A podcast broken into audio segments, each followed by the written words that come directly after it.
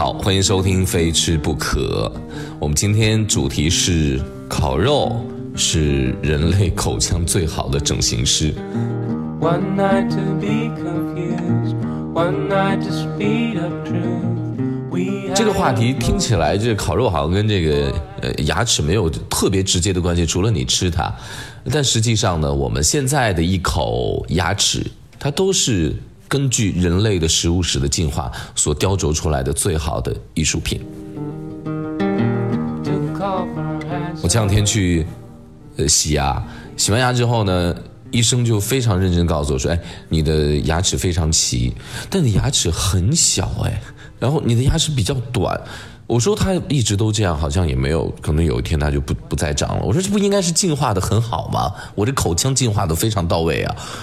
他没有明白，那实际上任何的这个野兽啊、老虎啊、熊啊、豹子啊这些，他发现没有？包括我们家里面养的猫猫狗狗，它们都会有有两颗特别尖的长的牙，然后它们同时别的牙齿类似我们人的盘牙是有咀嚼功能的，也就是说，它们依然还不能进化到完全不依靠生食了。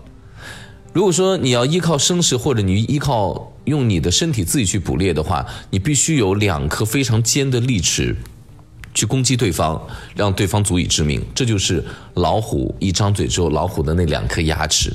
所以很多动物园极其残忍的把老虎放在动物园，它第一件事情就是把老虎那两颗可以让所有的生物致命的牙齿拔掉。老虎的杀伤力就大大减低了。即便它可以让你致死，但是它不可以一击致命，这对于它而言是有风险的。于是，它本身身上的那种雄性、那种威猛的气质就大大的减低了。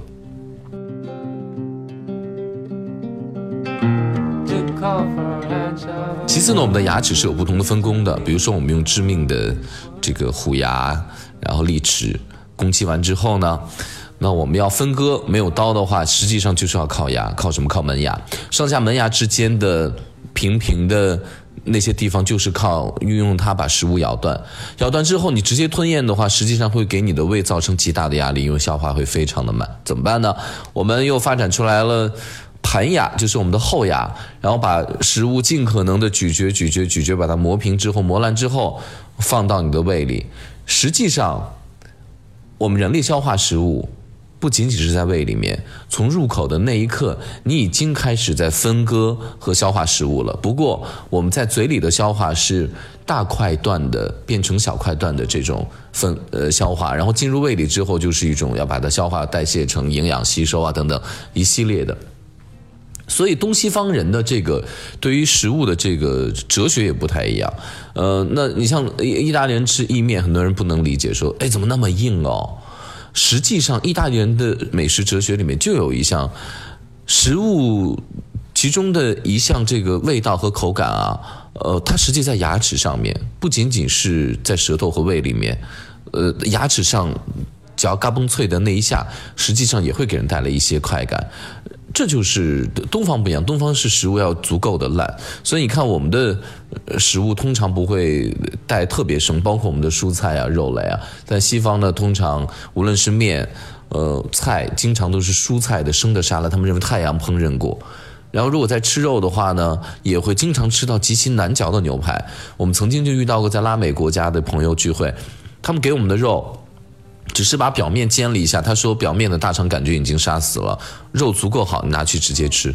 我们就觉得怎么可以还有人现在吃生肉？就只能别人的牙口比我们的当下的牙口要好很多。那烤肉实际上是整个人类进化史当中食物进化史当中极其重要的一个发现，就发现火。怎么发现这个火的呢？大概就是我们把时间倒回到若干万年前，我们的祖先和黑猩猩分道扬镳了，我们站起来了，不愿意和他们四肢一样爬行走了。然后呢，我们开始逐渐的放松手，让手可以做一些东西的时候，有一天我们就发现，突然间一场闪电之后呢，森林着火了。着火之后，你有双腿也可以方便跑，跑出来之后。有一些动物就没有跑出来。你心想，哎呀，我当时释放了双手之后，我用手做的很多的工具我是不能扔掉的，比如说我手经常用的一些个什么树枝啊，一些个石头的这种可以切割东西的石片呀，类似于刀的功能。呃，叉那个木头用惯了，已经包浆的，它可以当这个叉子用。我得回去找它。回去找的时候，这些工具是没有找到的。但是在翻阅这些工具的时候呢，他们就闻到了他们之前所猎食的一些小动物，或者说他们偶然发现一个野兽，哎，被烧糊了，然后飘出一种奇特的香味。他们把表面的这个焦糊的东西扒开之后，试着去尝了一下这个肉。第一个感觉口感好多了，因为是熟了的。第二个感觉。特别容易嚼了，因为是熟了的。从此之后，人们就发现，如果有火的话，是不是就可以让我们的口腔极大的解放？就跟我们第一个智人决定说不要再爬了，站起来。释释放了我们人类的双手一样，然后导致我们人类大脑进行了大规模的发育，然后我们双手可以做太多东西。我们当下生活当中制造的桌子、椅子，我们用的手机，用手创造的同时，都在用为我们的手和我们整个人类的大脑和身体服务。于是就出现了每个民族都有它各自的文化。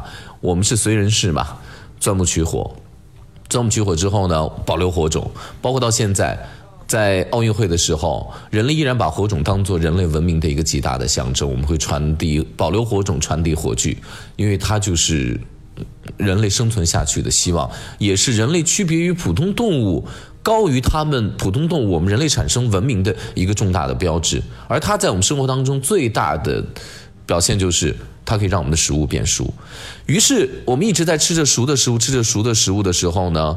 我们解放双手，可以用别的方式去捕猎动物，不用再用我们的牙齿这样去撕咬了。然后呢，前头的这两颗利齿逐渐的在往后退化。然后你再走到下一步的话，你发现你的牙齿不需要再长得那么长，那么跟大石头或者跟刀一样去分割食物、生食物的时候，因为食物都是熟的嘛。你的门牙、你的后面的盘牙也逐渐的会放松，它们会慢慢慢的萎缩。他们不需要那么劳累了，因为熟的食物容易嚼很多，而且熟的食物通过呃科学家给的一些数据，明显提高了人类的寿命。如果这个是民族。呃，平时习惯于吃熟的这个食物的话，他们感染一些个细菌，或者说呃，整个身体的负担轻很多。这样的话比较容易长寿。逐渐我们的牙齿就越来越小，越来越小，越来越小。而这个牙齿的维度的变小，会直接改变我们口腔的结构。所以当我们再去看猿人的时候，你就发现有点地包天的感觉，就是它整个下面的口腔的骨骼都特别向前突出，是因为它面积实在太大了。而现在。我们的口腔的面积变小了，人类的大脑的面积似乎要变得大很多。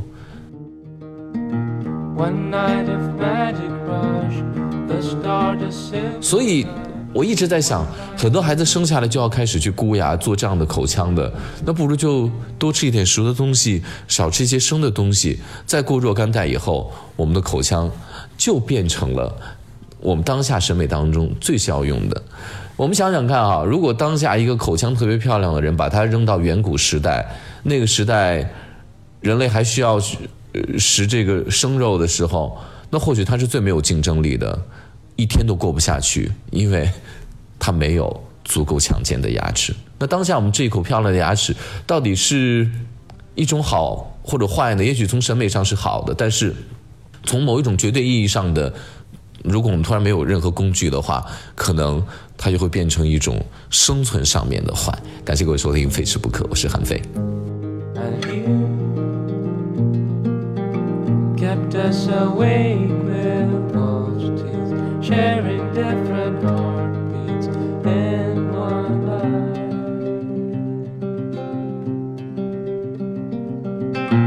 To call for hands of above, to lean on, would it be good enough for me now? To call for